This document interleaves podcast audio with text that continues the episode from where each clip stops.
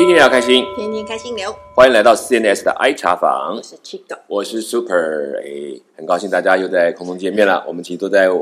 万呃万分的这个十分忙碌的这个过程当中，在最后一刻，对在找时间把它给录出来，这样子哈。那当然，上次谈到了这个缅甸的行程，那本来缅甸行程也是一个非常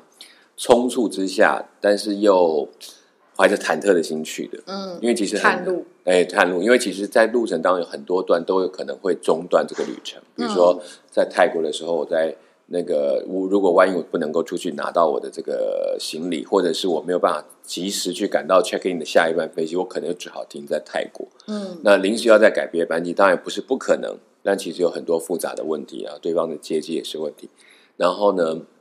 到了缅甸，其实入关的时候，我们也知道，虽然我都拿到了很多的这个证明啊等等，嗯，但是对于当地来讲，我们还是入关还是要再做一次快筛，就好像到目前为止，这个这个签证的这个入境的规定还没有改，就是我们去他们那边还是要落地之后再做一次快筛，然后确认没有呃就是阴性，你就可以入境，当然就不用任何的隔离等等。那这也是我们目前看到的，就在当地的行程这样。那我们去了仰光，当然最主要是第一个，我们要从仰光进去。过去听说有从曼德勒进去，就是我们讲另外一个所谓瓦城这个地方也有飞进去，对，曼德勒就是会飞到那边去，也可以入境。但是目前好像这个机场现在入境的部分是关闭的，就还没有国际这个国际的部分暂时是停下来。那也有人说有，但是入境的这个检查比较严谨，比在仰光更麻烦一点，所以大部分还是从仰光进去。啊，等然后阳光进去的时候，当然这个是过去的一个最重要的城市之一嘛，哈、然后所以他们大概就是非常的这个建筑啊，或者城市的构造都是比较老的，然后很多东西沉淀过是就一直累积，然后古建外扩，所以它的外围有非常多的工厂，嗯。有很多各地来这边开设工厂的单位，嗯。那中国的啦，甚至其他国家也有。那后来我们才知道，在仰光这个地区，他们的工厂做的工其实就是以做工为主体，他们很多的包括布料啊，都是从其他的，我们说中国的贸易商，他先去买好布料，然后接了欧洲的一些品牌的单，然后来这边做，然后中代间工厂，对代工厂，那等于但是实际的原料呢，他们也没有办法掌握，他们只是用出人工的角度，所以这其实对他们来讲，长远的工业发展不是那么容，不是那么好，就是这个没有一个连贯性，对对对，就包包括它的原料，可能他们最最早出来可能棉或者是丝，可能都出去了，然后等到别人那边再变成布料再回来，那中间的技术他们就都没有了。嗯那大家就情况。那但是他们在这个场地变成有很多的国家会在这个地区来取货啊、验货啊，然后再有海路再出去，大概是这样。所以在这个阳光大概还可以看到不少不同的地区的人民蛮多的，特别印度裔的还蛮多在这个地区。那据说印度裔在这地方还是算蛮有钱的族群。哦，真的对对，在这边他们的房子那一区，我们看哇，真的是都有钱的印度人，哎都是有钱的印度人，啊是商人，是商人为主体。对，你啊讲光是在缅甸的南部，南部，对对对。上次讲到的腊戌是腊戌北部，所以我们大概开了八百九十公里才到腊戌。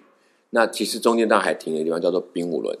那那冰武仑这个地方就是或者我们就叫做梅苗，这样这个这个名称都是他们在称呼的，所以他们有时候会讲这样，有时候会讲那样，我就记得这是同一个地方，嗯。然后就在那个地方。那其实我们在冰武人那一早到的时候，有个朋友来接我们，嗯。那接我们，我们一早要去吃，他就因为还清晨嘛，五六点钟，他接了我们做的第一件事，当然就带我们去吃一点早餐。那我们去早餐吃早餐的时候呢，可能在那里的早餐跟我们想象的比较不一样，他就是早餐就是吃面食，嗯。就应该说这个米面食，就是这个米做的面条，像我们讲的这个饵丝，或者是所谓的这个呃，有些人可能熟悉泰国听过巴巴斯之类的东西，这种或者是我们讲板条，嗯。或者是米线这种概念米，干，对，也有人叫米干，它有很多种粗细大小，然后就会这个，所以他们有人叫米干，有人叫 对不起，有人叫做这个呃，我们讲的米线。那它那我在当地他们有的会叫做饵丝，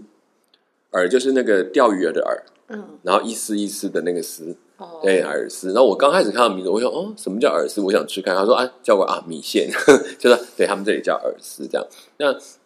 就是早上就是这种热面汤、嗯这样子的方式。那一早起来，我们就他就帮我们叫了早餐。你觉得我们早餐会吃多少东西？嗯，就是如果是戒淀粉的人就不适合，不是，哎、还真的是哎、你看我们早上吃的什么？一人一碗这个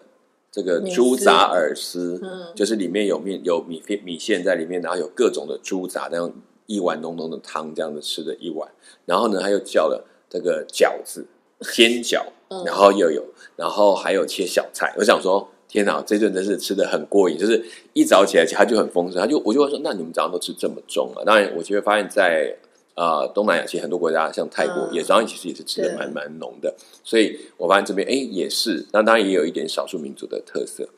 重点是坐下来吃就算了，我们就一边吃，就跟我哎，同但你是早上大概几点？那个差六点多一点，这么早？对对，他就是开啦，而且就开了。嗯我想说啊，这么早就开，就后来他们他一般早餐也都吃这些东西，然后有一些特别的汤，他也会帮我们准备。嗯那都是我觉得都是在过去在台北常吃的东西啊，就出现。好，我们就吃，当然也很开心。那那吃的很过瘾，一边吃一边聊聊聊，突然。这个我旁边的这个另外跟我同行带我一路去的一个、嗯一个同学，他就突然跟老板娘聊起天来，打起招呼，嗯然后就想奇怪怎么回事？他说：“他说啊，我们以前就认识了，为什么以前他当然他本身以前的家就住这一带，就是在这个冰武人这一带。另外一个原因是他在有一个在之前在泰北，嗯，就是在我们讲过去讲 m e s a 这个地方，这个边关泰国的边关，然后在缅甸这边是大其力，这两个城市刚好是衔接的。嗯他就在那个地方就常跟他们在这一家认就已经认识了，但是又回来，他们回到缅甸这里拉去，这个到冰武人又重新开这个店，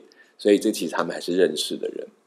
对，嗯那甚至后来还有一个老妈妈走出来，发现哇，过去还接待过这个学生，在他家住了一段时间，还真的是老老朋友。我就想啊，连吃个早餐都还可以遇到，还可以聊得很开心，这样子哈、所以这也是蛮有意思的。是这个似乎这一代的人的流动，跟能够跑的这个区域，跟大概都是这些人，嗯也都是比较比较比较熟识的，所以他们其实到那边就认识了。那所以在这里早餐当然就吃了，我们就看。那后来在这个地方还要去吃第二顿早餐，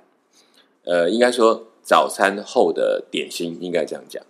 呃，就是就是类似之前小布说过的那个马来西亚那呃，个对居暖那，可能有点像那样，但我们我们只是顺道像这样去做了，因为我们吃完了，哎，还有东西要聊，还有事想讲，他说哦那还早一点点，那怎么办？就吃完那个六点多嘛，我们就跑，他他再出去，他就带我们原本他要带我们去吃早餐的那一家，因为他嗯原本带我们去吃早餐是。比较西式嗯，有咖啡，有什么东西？结果我们去的时候，因为太早还没开，所以就跑去吃了面食，然后再跑回来。这个再经过这家这个比较不一样的西式的，哎西式的吃咖啡店，吃西式，对，然后就去吃喝咖啡，还好啦，我们其实没有那么那么夸张在吃，哦我们就也真的吃的很饱，因为他都已经帮我们叫了很多，哦很很客气，叫我们吃的很饱。然后我们去那边就目的就是，一个人他还叫应该说一份的分量大嘛，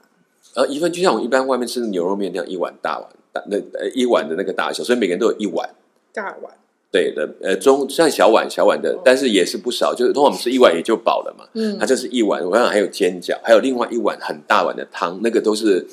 呃，我就就觉得哇，突然嗯，但是我们还是都吃完喂，饱你们，对，真的是喂饱，大概怕我们一个晚上劳劳累这样子不行，然后就真的都吃完了哦。吃完之后呢，然后就说好，那就吃完了，还要再聊，我们就就回来回来就经过刚刚本来要去的那一家，嗯就开了，嗯所以呢，就我们干脆就进去了，就坐在里面喝个咖啡这样子。哦本来为什么要不要蛋糕，我说哦，真的不行，我刚刚那吃的好好吃，喝咖啡就好。其实你知道，有时候真的那种通舟车劳顿之后，嗯你反而其实是吃不太下的。对，其实刚刚醒过来，啊其实对我们俩那个五六点这个胃肠那个还没有恢复，疲疲倦、对劳累跟嗯对你的肠胃，对，就是讲还没有生，因为因为因为其实，在台湾比较没有这样吃的、嗯当然，我去那边我也蛮习惯，所以我都可以这样吃。只是一下子还蛮多的，嗯然后也真的聊得很开心。我们几乎把桌上都吃完，就是没有剩，也不好意思，就不要浪费，就尽量都吃掉。然后没想到吃完之后，我们就去喝咖啡，就去喝咖啡想说好喝个咖啡清一清，这样子感觉会好一点，所以他就去喝咖啡。那那一家也真是就看起来就比较现代，但因为咖啡对他们来讲是这几年在他们当地很不错的种的这个这个作物。嗯因为冰文是比较地势高，大概有嗯一千两百多公尺这个位置，嗯这个位置对咖啡来讲是非常棒的一个区，嗯就一千到一千两百，然后丘陵地，对，然后天气又稳定，嗯所以对他们来讲种咖啡很好，所以当地也开始慢慢的发展这个咖啡跟茶的产业。那当然做的怎么样，我们今天没有办法细谈，只知道说哦有开始，所以他们就会有一家咖啡店。那家咖啡店呢，我不要提，是因为我们喝咖啡，我在整个缅甸这段时间喝的咖啡，只有那一家是真的用豆子磨粉再去煮的咖啡。那不然其他是什么？好，其他家我后来搞清楚，我们去每家我们说，啊，吃完饭点个咖啡来喝，那个咖啡基本上都是即溶咖啡，哦，就是我们过去买那种一整罐的那种颗粒，然后对泡来就就化开这种，不是，它是真的是就那一家是，哦。我就哎，我那时候还没有留意到，就后来回来才一想啊，对哦，只有那一家，所以就在那里喝，然后喝完咖啡，然后我们就呃在那就再聊一聊关于这嗯。将来他们在这边发展，还有他们当地社区的事情，聊一聊聊，突然过了一会，我旁边这个朋友不得了了，另外一桌进来的，哎呀打招呼了，还有另外一伙他以前的朋友进去坐了一桌。然后我们又坐了一下，我后面又来了一桌，他又跟他们打招呼起来，就进来里面大概除了一桌不认识，他其他全都认识。那个地方大吗？那个地方其实应该是服务员还蛮大的，但是可能人后来？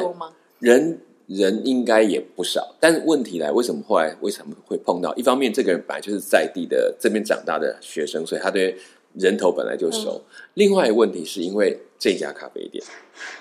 因为在这里就那个咖啡店，所以大家早上都来这里。它有点像一个集散地。对，就是他会喝咖啡，几个都到这里来喝，就比较少去别家，又是新的一开的一家，还真的还不错。就是可能他的认识的人的类型也比较相似。对对对，那有可能然后刚好又是有这个一个可以坐下来聊天的地方，哦所以他们就来这里。嗯哎，那那这个咖啡店，我觉得我自己看的就是说，哎，还不错，比较现代，比较新一点以外，那我当然觉得就是此外，就是它它在这个环境当中，它可能比起它周边的来讲，算是比较新颖的，嗯所以大家也会来来吃很流感觉就是一。个、嗯呃开新兴的咖啡文化的开创事业。嗯嗯，它很像我们这样，比如说我们去呃这个中南部的时候，沿路在那个省道旁边，可能开一家还不错的 Seven，一个平一个一个一楼的 Seven，然后这样子还就还蛮点宽广，还有点像这样，就很刚好在路边就一栋，哦，对，就一栋有它的就是。也是在一个交通都对路上蛮容易经过，但是它那个路上其实当然他们的公路已经是很小，那它门口还有停车位，哦，所以就有可能他们就觉得哎这样也方便，就不用再找车位，就直接就停了。但实际上在那边停车大概也都是随便停，可是那边他就给你好车位，让你可以好好停。那当然坐下来吃，它有室内还有室外，哦嗯，所以大家就会在那边聊天。在当地算是比较新潮的对那个新潮的，然后只是这个时间点我没有想到啊，这么早大家都跑来喝咖啡了。你又不是已经吃完一顿了？我们吃完早餐，你要讲我们早餐吃完六五六点去吃，好，我们算六点吃好了。吃完那时候就算再慢也是七点而已。然后七点出来，好到那家店最慢最慢七点半，差不多早上吃早餐啊，这个是可能我的时间就想说哇，在咖啡店这么早就来，不过他们就真的是那时间就到，所以就在那里聊了一下，然后我们才走。那我觉得其实在这个地方，比起我等一下要讲的腊戌的那一块，我觉得那个那个环境似乎再单纯一点点。哦，对，它还是比较多农业，因为家居比较、这个住这个住户是比较分散，因为它是在丘陵，我们讲过，所以它其实都还是很多以农业为主体。嗯，可是到了腊戌，其实就不太一样。嗯，好，OK，我们附近还在修房子哦，突然就有这个声音，请大家就见谅哈。好，呃，其实我后来觉得，在蜡炬就是另外一种，它就很像现在听到这种这种呃建筑的声音，它其实很多地方都在盖东西，呃，它不知道工业，但是他们算是一边在扩展的城市，因为它是一个北方的大城，然后这个大城当然不要把它想象成像阳光这种大城市，它比较像我们这种。乡镇中心的那种那种城市，嗯。所以大概都是呃平面的，比较没有那么大，所谓的高楼，大概三四层、五六层这种都算很高的大楼，所以它会从周边比较平房的区域慢慢聚到中间，就稍微多一点政府的单位，或者是比较高一点的楼层、或比较好的旅馆，就在这个区域，嗯。所以就慢慢从我们就从外面，好像从。桃园的边边的一些乡镇，慢慢进进进，哎，要进到桃园，快要到桃园车站那种感觉，就一路上房子像这样涨。可是就是上次有讲过，这条路上我看到的这个商店很多，但是商店或者是各样的店铺，它都大概都有中文的名称，嗯。就是它的看板上面，甚至有的是中文名称比较大，嗯，然后才用缅文再去再去哦做出来。所以那边的嗯。华人比例是比念人？对，算是比较高，就是所以华人说这个叫少数民族背景的包括，因为据说腊戌这边其实就有跟中国衔接的边关，就是我们那个滇缅公路会从那边嗯。通过来，嗯。所以在这边就不少当时从可能跟当时打仗啊之类的，还有很多原因可能流亡，还有一些少数民族本来就是一个在这个区域里面，它都有各个区域的的的据点的地方，所以在这个里面就就很多。那所以真的靠近边界啊，对对，它有一个有一个关口在那个附近，我记得，所以有些人会跟当时跟中国的贸易会从这边进出，所以腊戌其实有一段时间他很会可以做生意，是因为他就在跟两边交换货品，嗯。所以有一段时间他们是真的是做起来了。那只是这次 coffee 一起来，可能关就关掉，所以很多的生意也都暂停了。那还有其实有一个过去我们比较不知道，说原来在我们讲所谓的诈骗这件事情，好了，我们在呃可能在台湾，哈、台湾其实现在开始也有一些据点，其实之前都不是新闻，它其实原来都有，只是规模的问题。那后来在这个这个缅甸也有，嗯那缅甸也有，大家比较听过什么 KK 园区？我我要去之前，就每个人跟我说，你不要跑去那个什么 KK 园区这样。我说不认识，是什么？就是只有一个诈骗集团，他们运用那个那个地方做他们的机房啊，然后逼人在那边做那个打电话联络去做诈骗的工作的那个 KK 集团，那个那个 KK 园区。那那其实那个地方我反而没有在在当地听到什么，我反而是去到腊戌才让我震惊，因为我们要去腊戌之前。嗯沿路上，我的呃那位同学就是在帮助我，就怎么样去，当然帮买票什么之类的。另外有一件事要先做，就是我要去之前要先订一个饭店，嗯然后在我他有一个有一个收据或者有一个登记的号码，就是万一我在半路上不是会有很多检查哨嘛？那军方上来看看看来检查，比如我是外地人，我要来，他就要看你有没有在当地已经有订好的房间，嗯，有住的地方，他才会让你去，因为你一般民宅不能住，所以就是不让你游荡，就对，对对，你不能乱晃，不能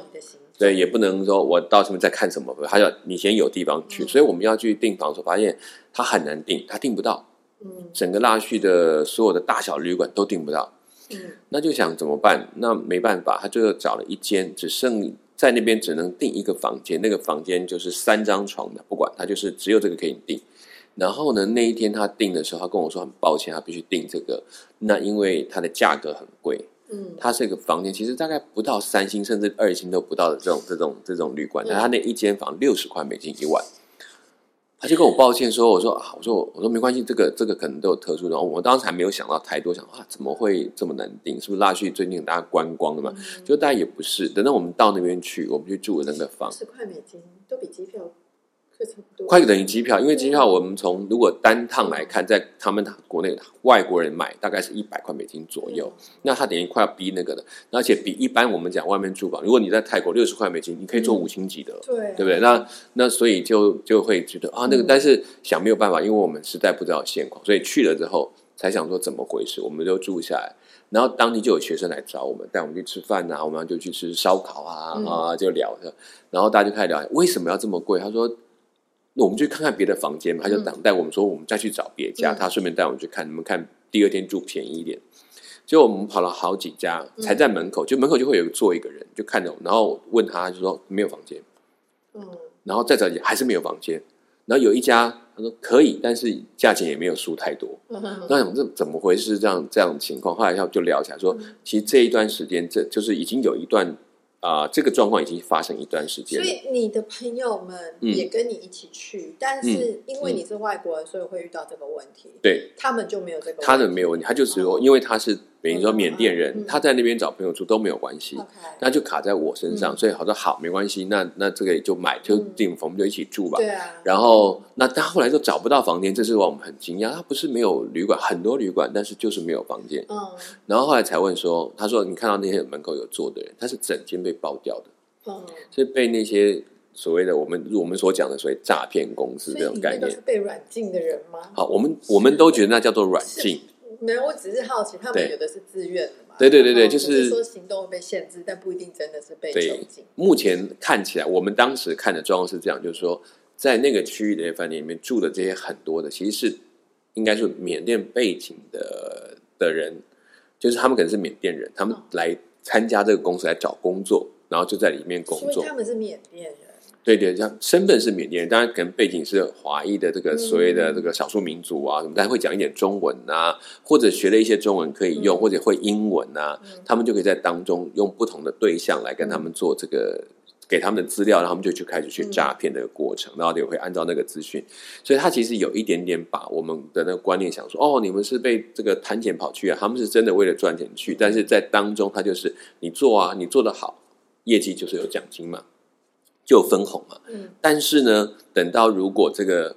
呃没有做好，嗯你没有赚，没关系，你想走了，不想做了，拜拜。赚了钱想走也可以走，他就这样子模式，所以突然好像把它那为什么嗯要包饭店的？对，因为饭店里面它第一个它有网络，还有它的管理比较方便，然后每天可以跟你确认你现在做的状况啊，对不对？所以它都可以去做。所以其实他们用，当然你有讲软禁这两个字，其实也可以用，是因为它还是有个限制，你也不能到处乱乱跑，比如把这个东西泄露出去之类的。那这个东西它它这个这个的饭店的网络也比较稳定，大家可以去控制它。所以也等于是当地的政府是默许了。嗯，这一点我没有特别去问，因为可能很难解释到底是默许还是说他也用他也用一个正式的公司在营运，你没有办法理解。但是确确实实在这个地方比较难管，因为这是一个军政府负责的地区，嗯但是拉去又再变一点点，外面又变成是其他所谓的这个在地军队他们所控制的，所以我们本来要去在北边一点点的几个点的时候，他就说我最好是不要去，因为我过不去。嗯。我如果过去要付很多的代价，比如说可能钱呐、或什么，你要准备好，要塞。呃没有啦呃，这个这个我不知道，不过基本上 他们要这个没，对他其实没有，他主要就是钱，就是说怕我钱也不够，那就是进出上可能把我钱都用掉，嗯。然后然后也还不急。我说好，那那真的是不是目前的首要目标？那其实其他的学生有可能从各地过来找我，嗯所以我们后来第二天就是跟很多的在当地服务的一些学生们互动见面。那其实很高兴，他们都开始就是等于有独当一面，就是他自己要负责一些工作了。所以都做起来，只是说这个负责工作接下来会怎么做，我们变成后来我们在讨论的话题。嗯对，那我们就是那天大家看了一下，我觉得其实还蛮不错。就说在纳旭的里面，其实有很多发展的条件，嗯尤其是那种小的商贸呃商贸的城市，因为嗯里面的语文能力大概都都不错。就是你不敢说它很好，但是它的缅文可以讲，然后这个中文也可以说，甚至还会一些英文，有些都还真的蛮用功，还会一些英文。那所以在这两条条件下，他们其实好好的运用语文嗯。是有办法，然后再多一点点在这个经营上的知识，或者是农业上的知识，可能就可以改变他们的现所以况。你说你的嗯。学生们很嗯。多就是读到里面，他们大部分都做什么？哦，那当然，因为我过去在在台北都是教神学的东西嘛，所以大部分都是在教会里面服务，嗯。就是可能做传道人啊，然后我们会经营一些，比如说这个他们讲叫学生中心，嗯。那就是让一些更远方的孩子可以到都市里面来读书，然后有一个好像宿舍一样帮他们管理。那当然也会有一些教会的分享，帮助他们，然后帮他们看好。那但是因为前这几年我们就发现问题，就是我刚刚讲这些公司变多，其实当然不止这种不正常的，也有一些比较正当的，比如说做这个直播的啦，然后卖东西的啦，这种也这这种地方我不认为它是不好，但是可能产品才是问题。嗯那他们只是负责去推播，因为他可以讲中文，他又可以打缅文，他就做一个代购的模式，在那个平台兼任一个直播主来贩售，也有这种有好的有坏的。好了，总之呢，很多人就在这些学生中，因为会学中文，他们一定有开中文学校，教他们中文，教一些中文。那比较很明显的，比过去几年是，他们不是一定要再读下去。比如说，我想再读到高中啊，我想要去大学，他们目的是学了中文，然后赶快进这些公司工作，那家里就可以有钱。所以这个东西的概念在已经出现在他们当中，跟过去比较不一样。然后，所以这也是我们就比较担心的，不是说不应该要赚钱，是会不会越来越不在乎赚钱的方法或来源？因为这件事情不是只有学生受影响，家长、嗯家人甚至鼓励说：“你赶快去赚啊！这个你看别人都赚来的，这个有什么不好？”这种那种东西的观念就慢慢影响到他们。其实这个也是嗯算一种嗯，一个潮流的赚钱模式。对，也因为他们生活越不安定，所以你看之前他们可能还可以有一些贸易哈，现在整个关掉了，大陆也不买东西，所以家里那种缺钱跟现实压力就更大，所以大家要想办法活下来。是啦，对对对对。急迫性啊，对对，因为我有碰到像我的学生，正常他们一般是去教会服侍，但是不见得。我那时候也跟他们说，你们不是学完这个你就要一定要到教会，但是你要做一个好的基督徒，就是你真的应该把这个生命还。那你做什么行业，我觉得都可以。嗯那真的当有一些就调开，有的跑去做小生意，就是在两边跑贸易的。那也是后来他做一做，他越嗯有些人他心不安，他又停下来重新调整。那也有是他真的转了行，比如说我在帮碰到一个学生是负责开车的，嗯哼，就做，他就做，我前面有提过，就是专门在这边送货啊、送人啊这种这种，有点像计程轿轿车的计程车司机这种概念，他去做这个行业。他刚才还不好意思跟我讲说，不会啊，你好好的做啊，有些该帮的你就帮嘛，该赚的你就赚嘛，家里生活需要，他反而让他自己的太太嗯在教会里面服侍，他来支持他，我觉得那都很好，就是这个没有什么不对。嗯所以他们就这样做起来，所以我才讲说，哎，这个很有意思。在这边的年轻人，其实他们比我们更直接面对生活的问题。嗯那所以我也会想说，如果将来有机会，可以再去帮助，不只是去想想说，哎呀，我们来教什么教会的东西，而想更多是怎么样让比较健康的去面对生活的需要，嗯然后去赚该赚的，甚至学会赚钱这件事情，都觉得是还不错的。就好的营生应该是要有的。我好像也应该学一下，嗯，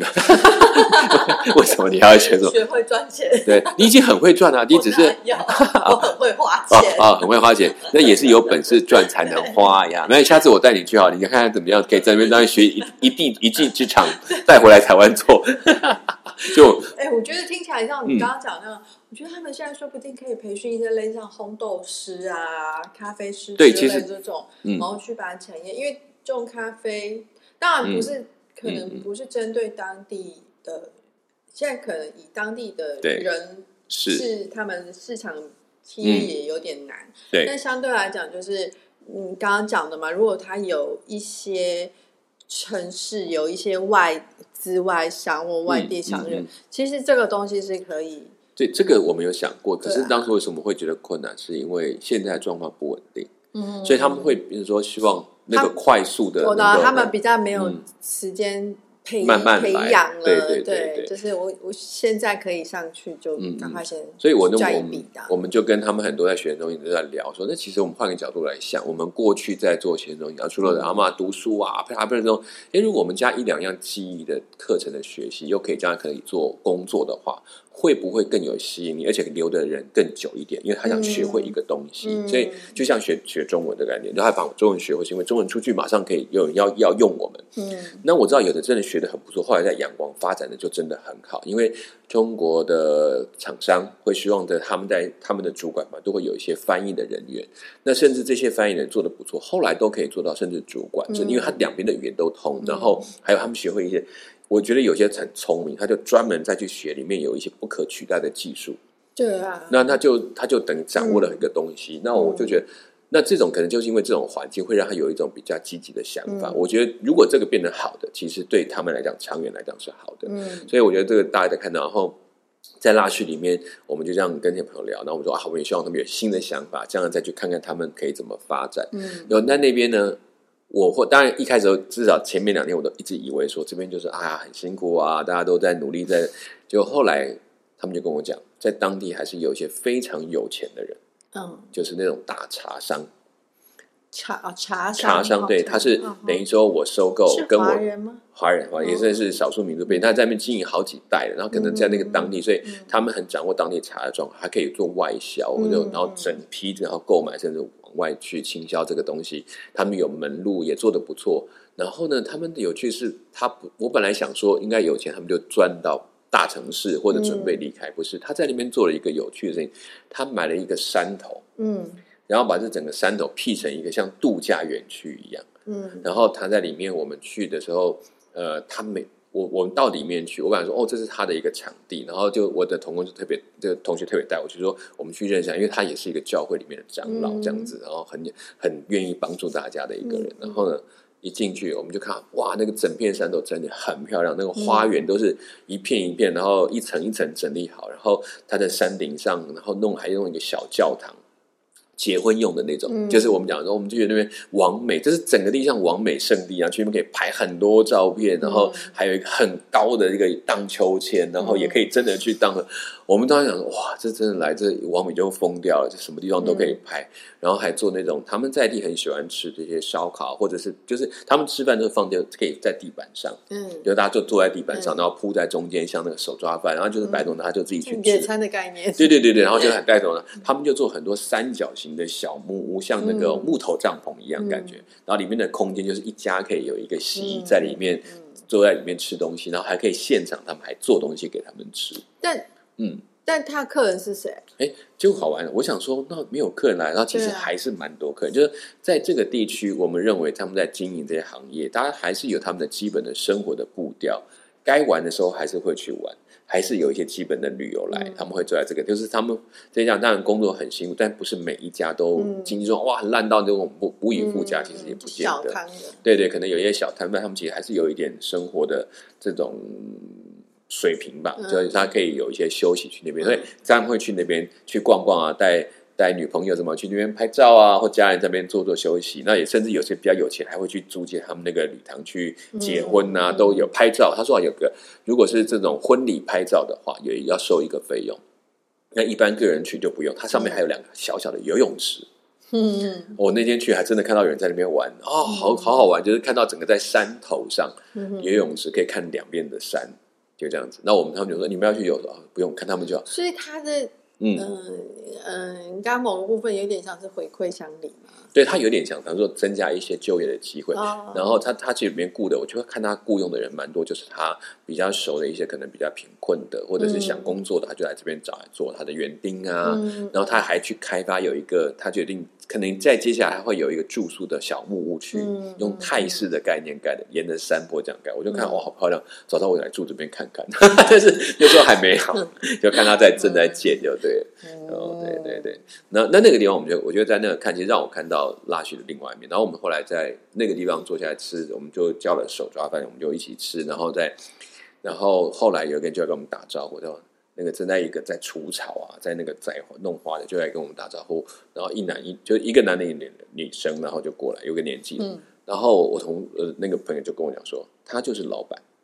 他就是这个拥有的老板，是那个厂商除草，对，他就自己种种花、做园丁一样，这样就跟他太太两个人哦。然后原来是我们一开始看到，就他们就已经在做，我那时候还没有发他觉，他们是退休了吗？没有他们有那事业，只是嗯 他们真的很喜欢做这些事情，他就自己在弄。所以每一个比如除草啊、浇花啊，然后找花，甚至去安置那个位置，他们都亲身下去，所以还很有美感，就是你会觉得哇，这个很有意思，这一家人好像。然后我们在坐那边开始吃，就一边吃饭，就我们后来再往下看，嗯这个我们吃饭的位置是在那个丘陵的顶端，嗯然后再往下，我们的右下方的斜坡一整片下去，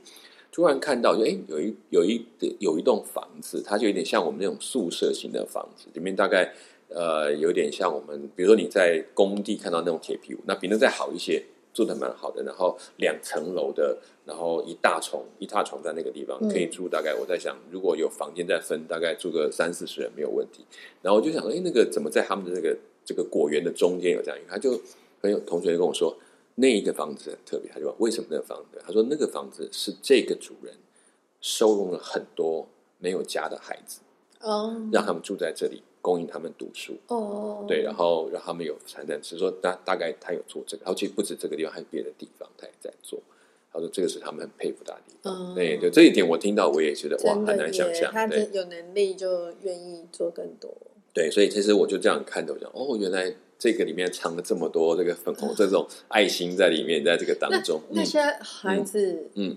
等于说他这边是等于就给他们住的，嗯但是他会到一个年龄，他们出去独立，但是就是基本上就这样，尽量让他们在这里完成那学业啊、哦这些东西。OK，就有个居，对，有给稳定的家，地对对。那可能也有一些他们大一点会变成受雇者，可能就来工作啊，哦或或帮他去经营别的事业。嗯所以这个点我还没有细问，但是看出来他就啊想在考但虑他关于们的出路。照顾这些孩子也是另外一项施工了。对对，他就当然这种就他变成说他能够做做就去做，嗯那这也是不容易的事情。所以我看到，因为那个房子真的做的不错，虽然看起来我们、哦好像那个铁皮屋的样子，可是那个铁皮它有它有双层，它嗯整个看起来就是像一个永久屋的概念，只是它真的是比较轻薄一点嗯，所以它应该也是在地方上也是蛮有影响力的。是很有影响力。后来问他说，这个地方其实很多是要问他，他才他就有办法解决。那大佬，对对大，因为在地的这个资产也厚嘛，嗯然后这个也有影响力，所以其实彼此都会配合，所以有时候请会请他帮忙，嗯所以我们觉得哎这个还不错。后来，所以我们在这个地方在在这里看到他们也会讲中文吗？他基本上会讲中文，他跟我对谈就是用中文哦，当然他们中文会有一点口音，嗯，也会有一些用词跟我们想的不一样，嗯但那个都都是小问题，很快就可以理解了，都没有那么复杂。嗯对，尤其是他们长一辈的中文都比较好，比较嗯年轻一辈的中文是比较不行。比较没有用，因为从小都嗯学美文学校，那当然他们有上中文学校，所以只是说他们都知道嗯他们的中文程度要降好几级。比如他在高中毕业，你大概讲国小吧那种概念，大概就可以了。变成他们第二外语。对第二外语，那只是这两年又红起来了，嗯又开始想要学。曾经有一段时间我知道大家不想学了，嗯，觉得很我干嘛学这个？我在这里，嗯就像泰国的二三代的状况，他们就开始觉得我为什么要学中文呢？我觉得嗯泰文讲的好就好了。结果慢慢这几年又反过来嗯，缅人想学泰文，所以他们来学中文，嗯所以他们觉得他的教学工具或他的嗯营生的工具，他就可以趁着机会去教人家。所以这都是你看时代就一直在变。语言是工具，对对对对，不不可否认你要沟通嘛。那嗯但我觉得到目前为止，就是讲拉去这一块，我觉得其实到这里为止，你要可以知道，嗯其实拉去是一个本来曾经有一点繁，就是开始繁荣的城市，甚至互动很多城市也相当好。但是这几年因为 COVID 的关系，还有之前这个政治的状态，嗯就开始又进入一个不安定的情形。那但是里面的潜在的经济状况都还在稳，就是都还是继续进行，嗯只是确实通膨有影响，然后大家也努力在稳定那个生活的状态。那如果希望再稳定一点，我想这个城市又会开始走下一步，因为它其实是有这个机会。那比较可惜是它的农业，我说它的玉米的状况，那未来有没有发展更多好的农业适合当地的？我觉得这都可以再看一看。如果真的有一个安定个几年、十来十来年，这里我相信会很不一样。嗯嗯嗯，对，大概是这样。好，这就是腊戌。然后那纳许当然下一次我们可能会再谈到最后一点点。我都终于找到一家便宜的住宿了。我们可以安心的住下去。对对，我们也是突然才发现，然后然后呃，会谈谈在这个地方，其实最后我们要离开，我们是坐飞机离开的，就是飞机回去。那回去之后，我们又去了另外一个地方。嗯，这个地方跟我想的缅甸完全没有办法连在一起，因为其实我们对缅甸知道真的太少，是我们孤陋寡闻。缅甸曾经有在整个东南亚两个，据说在东南亚最漂亮的海滩。哦，那我们去了它第二名的那个海滩。嗯对，然后看看那边的状况。那其实可是没有想，它在一个我们没有办法想象的地方发生。嗯然后，所以那次我们从大学结束回去，他就告诉哎，我们要去哪里？我才知道它在一个我们原本应该不会去的地方的、嗯的一个区域。好，好那我们就先讲到这边。然后下一次我们来听我们的这个 CNS 的爱茶房，嗯我是 Super，我是七狗，我们下次空中再见，拜拜，拜拜。